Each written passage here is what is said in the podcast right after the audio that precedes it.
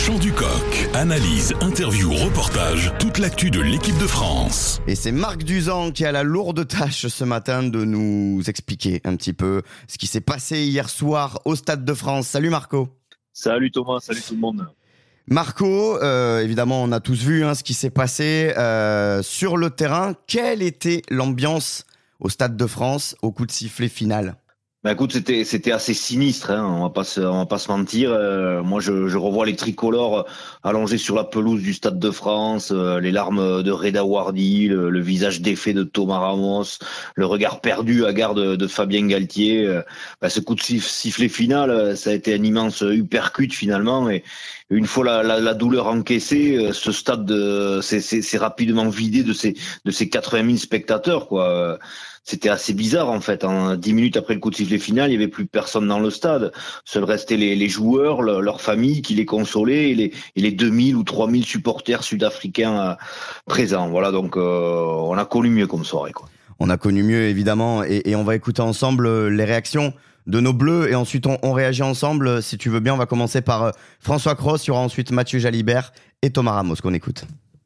Je ne même pas les mots, franchement, c'est dommage pour nous, pour, pour le groupe, pour, pour l'événement, le, public qui nous suit. c'est très très dur euh, ce soir. On avait mis pourtant les ingrédients, mais c'est vrai qu'on a, on a encaissé les points trop, trop facilement. Et pour la chose, c'est compliqué, mais cette dernière action où, on fait les efforts, on n'est pas récompensé, c'est cruel. Je pense qu'il y avait vraiment la place. En tout cas, euh, on a eu des, des, moments où on aurait pu scorer, je pense, en deuxième mi-temps, prendre le large. On n'a pas su le faire.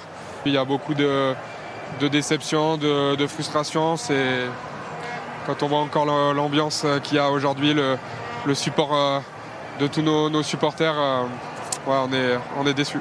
C'est sûr qu'en première mi-temps, euh, je ne vais pas dire qu'on leur donne trois essais, mais, mais en tout cas, ils se nourrissent de nos erreurs. Et puis, et puis voilà, peut-être un peu plus de réussite aussi sur cette dernière action on tient le ballon. Est-ce qu'il y a faute, pas faute Je sais pas, c'est pas à moi de, de le commenter, mais mais, euh, mais voilà, c'est forcément cruel. Hein. On est, on est euh, forcément très déçus et très, très abattus ce soir. Mais voilà, on a perdu contre plus fort que nous, mais, mais on a perdu donc euh, non, voilà. Les mots des Bleus qui sont qui sont tristes hein, de ce qu'on entend ce matin, bien sûr. Marco, toi aussi, tu en as entendu d'autres. On a vu notamment Fabien Galtier, Antoine Dupont venir en, en, conférence de presse faire des annonces. ces Bleus, ils étaient complètement sonnés après le match. Ouais, totalement euh, sonné, KO debout. Euh, puis à ce titre, la surprise, elle est venue d'Antoine Dupont hier soir. Euh, lui qui est d'habitude si mesuré, si neutre dans ses propos, et cette fois-ci monté au front, disant qu'il n'avait pas compris plusieurs décisions de, de Ben O'Keefe, l'arbitre du match.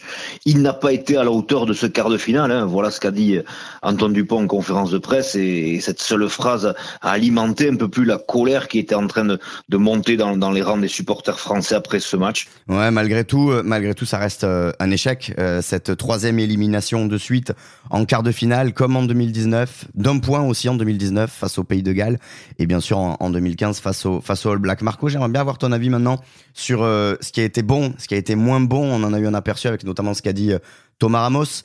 Euh, est-ce que tu pourrais nous donner des, points de satisfaction et des points de, on va dire, d'amélioration, ce qui a un peu moins marché hier soir? Bah, déjà, on va rendre hommage à ces tricolores. Hein. Ils sont nombreux à avoir regardé les, les Springboks blanc des yeux euh, dimanche soir au Stade de France. Hein. Peato Movaca, qui a réalisé plusieurs percées, a été phénoménal. Charles Olivon a toujours avancé à l'impact. Jonathan Danty a remué de la viande sud-africaine pendant 80 minutes. Cyril Bay a été impérial en mêlée fermée et a inscrit un doublé. Euh, après, c'est vrai qu'il y a eu aussi quelques problèmes en mêlée. Ils nous ont quand même secoué en mêlée fermée les, les Sudaf. Hein.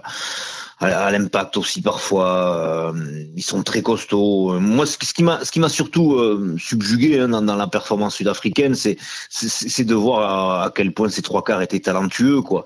C'est les Sud-Africains, on les, on les a toujours attendus dans le combat d'avant, mais ils ont, ils ont ajouté à cette, à cette force brute là un talent derrière qui est, qui est incommensurable. Quoi. Euh, Kurt Arenze et Chelsea Colby sur les ailes, c'est magnifique. Au centre du terrain, Jess Krill et, mm. et Allende, ça avait quand même beaucoup de gueule. En fait, c'était Ouais, voilà, c'est peut-être là-dessus qui nous, qui nous ont pris, hein, sur, sur, les inspirations, sur euh, ces inspirations qui sont, qui sont d'habitude aussi françaises. Et bien là, les Springboks, ils ont été meilleurs.